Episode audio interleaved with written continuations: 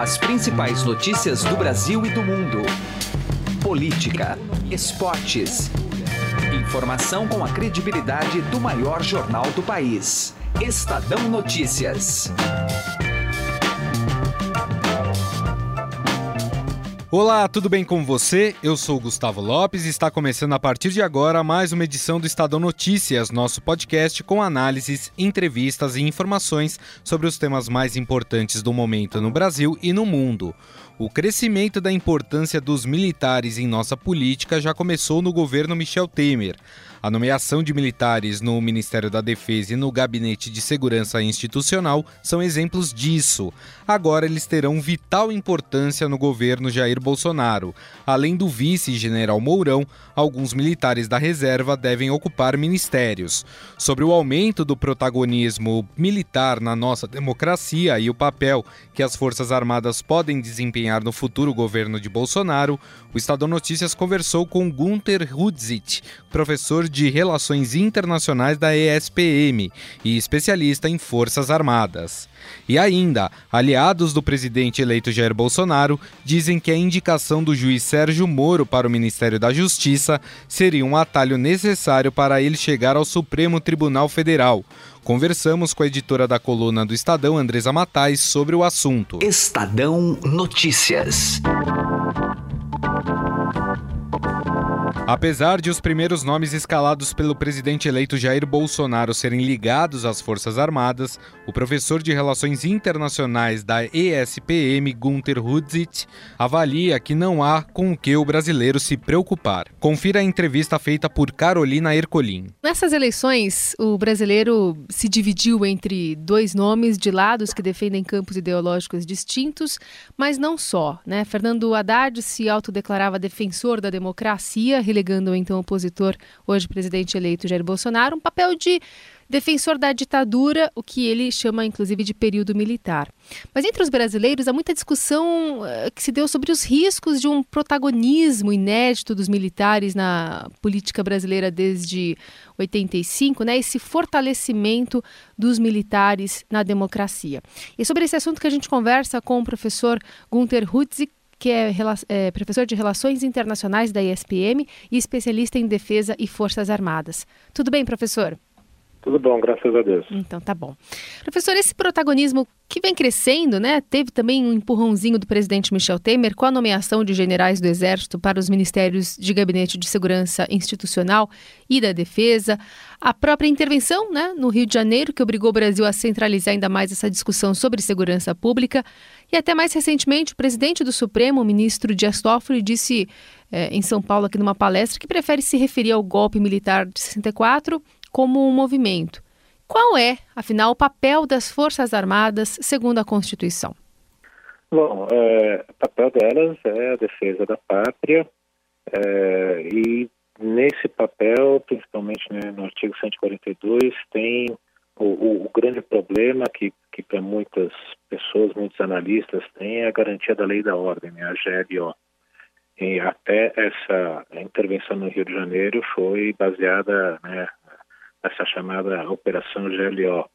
Ou seja, o papel exatamente restrito a essa visão clássica eh, de Forças Armadas para a defesa do país contra ataques eh, de Forças Armadas de outro país é a função principal das Forças Armadas, mas eles têm outras muito grandes e que exercem com maior frequência até no dia a dia, como por exemplo as missões subsidiárias, como por exemplo levar as urnas para várias regiões do Brasil como um todo, levar distribuição de água, algumas obras assistenciais.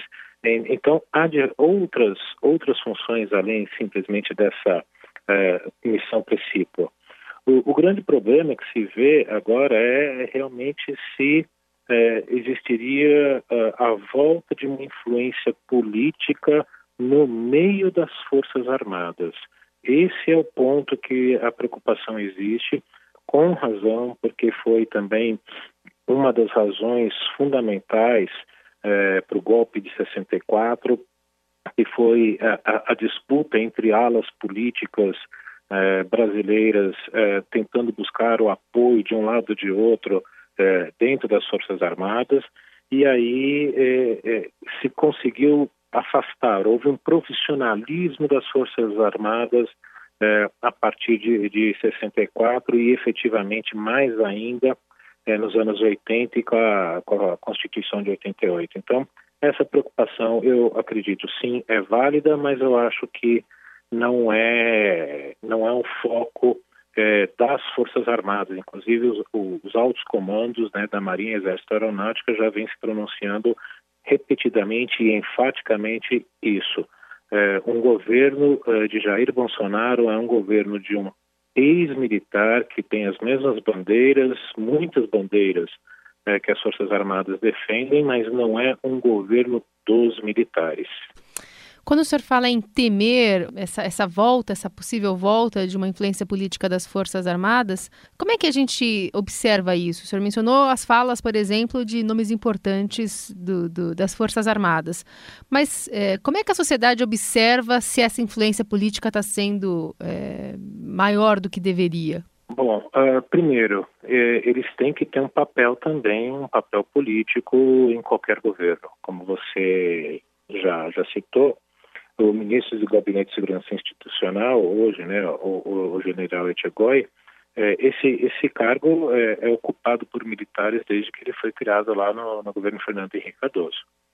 É, e por quê? Porque, devido à formação é, dos militares e principalmente devido a, a, a, uma não formação de muitos brasileiros e principalmente uma não preocupação muito grande, generalizada, não digo total, mas por parte dos políticos brasileiros em alguns assuntos de segurança nacional, efetivamente quem tem essa capacidade de gerir esses assuntos são os militares.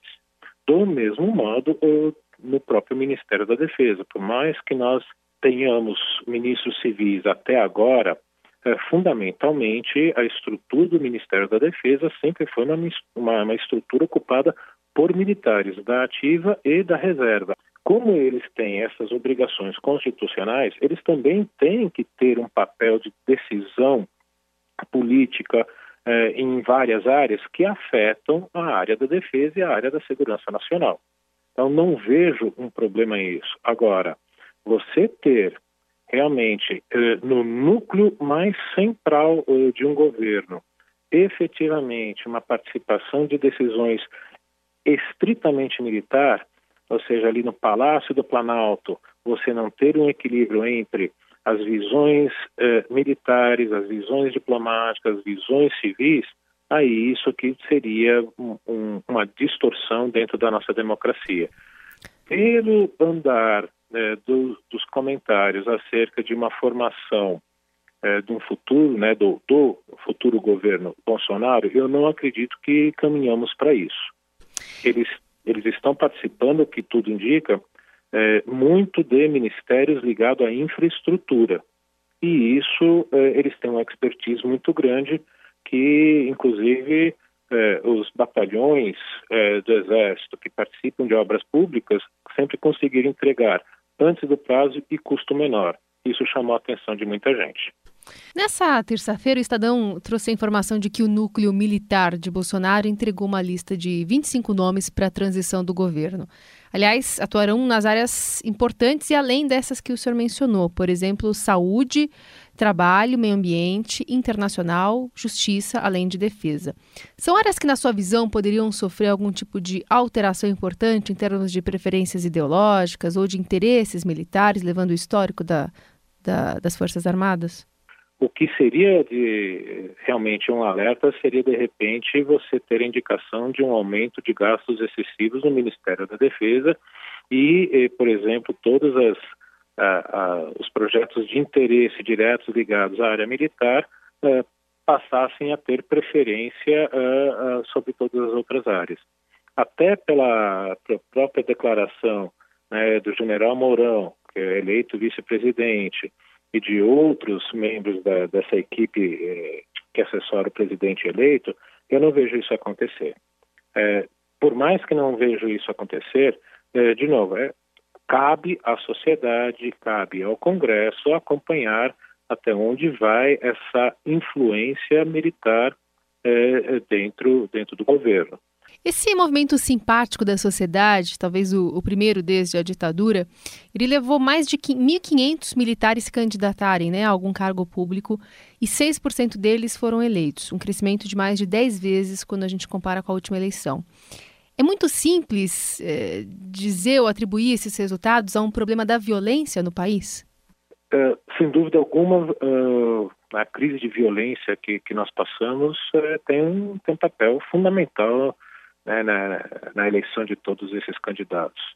Mas eu também gostaria de lembrar que é, as Forças Armadas têm, um, se não há a, a, profissão mais bem avaliada, né, dos, dos órgãos públicos mais e das instituições no Brasil inteiro mais bem avaliadas entre a população, mas fundamentalmente é, é pelo, pela essa onda, essa fase de extrema violência que o Brasil está passando, realmente candidatos que defendam uh, a agenda de segurança, principalmente segurança pública, passaram a ter uma percepção muito mais positiva do, do eleitor brasileiro. Só gostaria de lembrar que o Brasil hoje tem, em média, 65 mil mortos por violência. Isso é equivalente ao que os americanos perderam ao longo de mais de 10 anos na Guerra do Vietnã. Ou seja, uma guerra que marcou tanto a sociedade americana, 60 mil mortos, nós perdemos por ano isso. Então, não me surpreendeu nem um pouco é, a, a, o número de candidatos e quantos desses candidatos que têm o ponto central das suas candidaturas segurança pública terem sido eleitos. Professor, se concretizado esse movimento que Jair Bolsonaro tem é, delineado aí para a escalação de nomes ligados ao militarismo, aos militares é, nos ministérios, a gente tem como fazer uma comparação, um paralelo com outro país que também seguiu nesse caminho? Bom, uh, em momentos de, de guerra, sim, isso se torna relativamente mais normal, mas um, assim, um certo paralelo uh, hoje é até aquele com uma liderança política que o próprio presidente eleito Bolsonaro já disse que, que tem como ídolo, o presidente norte-americano Donald Trump, que tem eh, dentro da Casa Branca vários militares eh, trabalhando diretamente com ele, não eh, só no, no, Ministério da Defesa lá, o Pentágono, que também, eh, desde que ele foi criado, fundamentalmente foi ocupado por civis e ele colocou um general que estava na ativa, teve que ir para a reserva, né, o general Mattis, para assumir o Departamento de Defesa. Queria falar contigo sobre a reforma da Previdência, tem uma questão bastante já antiga que sempre acaba em discussão quando levada ao Congresso, que é a reforma da Previdência, incluindo ou não os militares, né? Se eles vão receber um tratamento diferenciado ou não. É, o déficit militares inativos e pensionistas em 2019 está projetado em 43 bilhões né, para o ano que vem, portanto. Como é que uma questão dessa tão delicada, que envolve possivelmente, então, ou vai envolver um número grande de, de militares no governo e próximos a, a Bolsonaro, pode ter uma, um, futuro uh, desprendido de qualquer tipo de preferência por parte da, da, carreirística, né, em detrimento da iniciativa privada ou funcionarismo público? É, os militares são tratados de forma diferenciada em todo em todo o mundo, tá? mas essa forma diferenciada tem as suas características próprias de cada de cada cultura de cada país. Tá? E isso acontece porque realmente eles são uma categoria à parte porque eles eles é, efetivamente não uh, eles não estão só dispostos ao trabalho uh, das nove da manhã às cinco da tarde como qualquer outro cargo burocrático. Eles estão 24 horas por dia à disposição da nação se preciso for inclusive com a própria vida.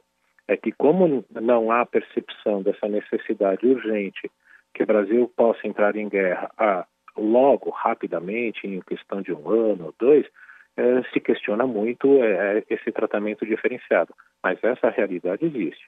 Há um desequilíbrio profundo é, em relação a, ao sistema como é aqui no Brasil e o que possivelmente pode mudar, sim, principalmente que até a, a, em torno de 15 anos atrás, os militares se aposentavam e passavam a receber um salário de um posto acima. Isso criou essa distorção gigantesca que leva a praticamente eh, a mais de 70% do orçamento do Ministério da Defesa ser para folha de pagamento. E desses 70 e poucos por cento, mais de 50% são para os inativos. E, portanto, tem essa distorção histórica que não vai ser resolvido tão rapidamente, mas que, eh, pelo que eu já ouvi e já vi, eh, há uma conscientização de que eles também vão ter que, de alguma forma, eh, entre aspas, se sacrificar, ceder um pouco numa reforma da Previdência para contribuir de forma geral para o Brasil, mas desde que isso esteja dentro de um contexto de reforma da Previdência geral. Professor de Relações Internacionais da ISPM, especialista em defesa e Forças Armadas, Gunther Hudzit. Agradeço a participação nesse esclarecimento né, do papel dos militares na democracia brasileira. Até a próxima. Eu que agradeço. Até a próxima. Estadão Notícias. Coluna do Estadão, com Andresa Matais. E vamos falar agora sobre essa indicação, seria uma indicação do presidente eleito Jair Bolsonaro de indicar o juiz Sérgio Moro ou para o Ministério da Justiça ou como ministro do STF. E está conosco aqui direto de Brasília, a editora da coluna do Estadão, Andresa Matais, para falar aí um pouco dessa apuração sobre esse convite ao Sérgio Moro. Tudo bem, Andresa? Oi, Grisa. Oi para os ouvintes. Pois é, né? O nome do Sérgio Moro já vinha sendo ventilado aí do, durante toda a campanha eleitoral. Vamos lembrar que o Álvaro Dias foi o primeiro a dizer que se fosse eleito presidente convidaria o Sérgio Moro para o Ministério da Justiça e depois o pessoal do Bolsonaro encampou essa ideia é, e começou a dizer que ele também convidaria até o próprio Bolsonaro, né? Vir numa entrevista é, confirmar essa informação de levar o, o Sérgio Moro ou para o Ministério da Justiça ou para o Supremo. E surpreendeu a todo mundo que o próprio Sérgio Moro divulgou uma nota, né? Ontem dizendo que, se for convidado, vai avaliar, vai refletir é, sobre uma proposta em cima disso. Eu não acredito, é, Grisa, que o Sérgio Moro tenha se manifestado é, é com, apenas, é, com base apenas em, no que o Bolsonaro disse em entrevistas. Eu imagino que a equipe do Bolsonaro já deva ter entrado em contato com o Moro, e imagino que até o próprio Bolsonaro já deva ter conversado com o Moro é, e trocado uma ideia a respeito disso. E o Sérgio Moro está testando aí um pouco é, para ver o que, que as pessoas pensam a respeito dessa decisão. O que eu ouvi muito, é, existe, existe uma crítica ali velada dos ministros do Supremo de que indicar o Sérgio Moro para uma vaga no Supremo, quando ela se abrir ali com a saída do Celso de Mello ou algum outro ministro que queira deixar o cargo antes do, do tempo estabelecido, da, da idade limite, que é 75 anos, é que não dá para você colocar um ministro de primeira instância já no Supremo Tribunal Federal.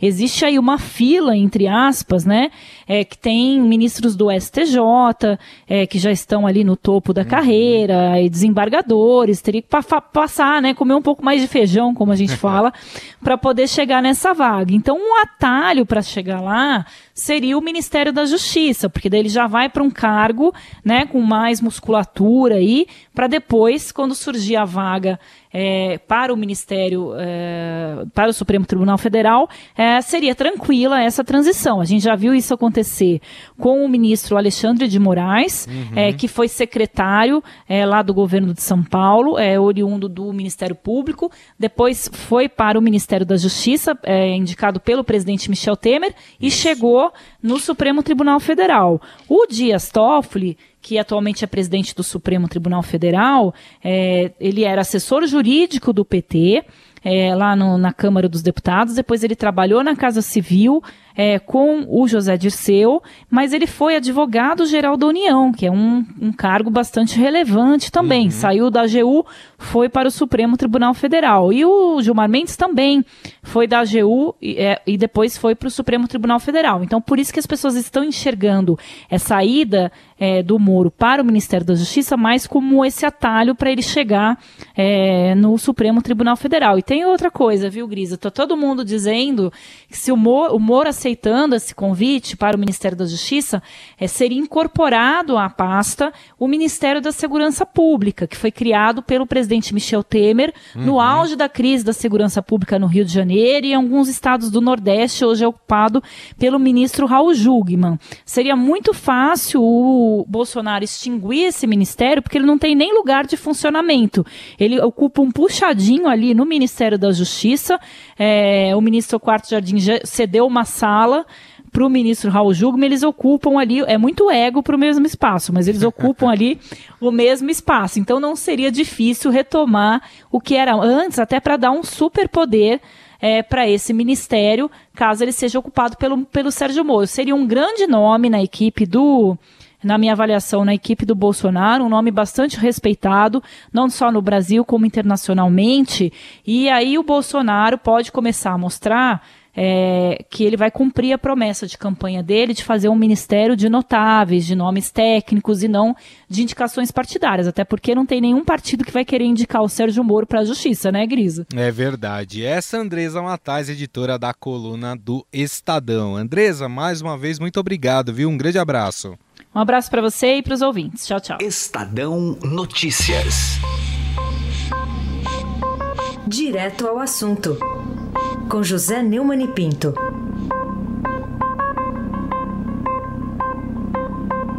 É muito difícil conseguir a aprovação da reforma da Previdência. O governo quer unir forças com o futuro governo, o Temer e o Bolsonaro, para tentar votar pelo menos uma reforma de emendas, assim, uma reforma band-aid, né, para tapar um pouco o câncer. A ideia foi talvez até sugerida pelo Guedes, pelo Paulo Guedes, né, posto de piranga lá do, do Bolsonaro. Mas o boicote a essa ideia começa no deputado federal Lorenzon, Lorenzoni, que foi é, já indicado pelo Bolsonaro que vai ser o seu chefe da Casa Civil. Quer dizer, uma ideia difícil, uma ideia fundamental, não há como tocar as finanças, as contas públicas do Brasil sem que se faça uma reforma da Previdência, e aí a pessoa capital para a conquista dos votos no Congresso, um congressista escolhido para a chefia da Casa Civil, fica brincando daqueles, daquelas narrativas de contos de fadas em que muita gente acredita, à esquerda e à direita, de que não há um déficit da Previdência, porque ah, muitas empresas grandes que devem à Previdência basta cobrar. É tudo o que não precisava. Agora o Paulo Guedes diz que isso é coisa de político, e da mesma forma que ele não se mete em político, o Lorenzoni também não deve se meter em economia. Resta ver quem é que está mais forte junto com Bolsonaro. Pelo visto, felizmente, é o Paulo Guedes, é o, porque o Bolsonaro já deu é, opiniões mais próximas da posição dele do que da do Lorenzoni. Agora, como é que se vai aprovar uma coisa difícil como essa com quinta coluna da importância que vai ser o chefe da Casa Civil do próximo governo? Zé Neumann e Pinto, direto ao assunto. Estadão Notícias. O Shop Together reúne mais de 200 marcas que você conhece e adora em um único lugar, como Paula Raia, Animale, Osklen, Mixed e Ricardo Almeida. Entrega imediata, troca fácil e sem custo e o pagamento pode ser feito em até 10 vezes sem juros. Ouvintes do podcast Estadão têm benefício exclusivo de 20% off usando o código MODA20. Acesse shoptogether.com.br. Shop Together se escreve Shop Top 2 Gather. O Estadão Notícias desta quarta-feira vai ficando por aqui. Contou com a apresentação minha, Gustavo Lopes, colaboração de Carolina Ercolim e produção de Leandro Cacossi. O diretor de jornalismo do Grupo Estado é João Fábio Caminoto. De segunda a sexta-feira, uma nova edição deste podcast é publicada. Saiba mais no blog Estadão Podcasts. E agora estamos também na Deezer. Procure este e outros podcasts do Estadão por lá e mande seu comentário e sugestão para o e-mail podcast@estadão.com. podcast@estadão.com. Um abraço, uma boa quarta-feira e até mais. Estadão Notícias.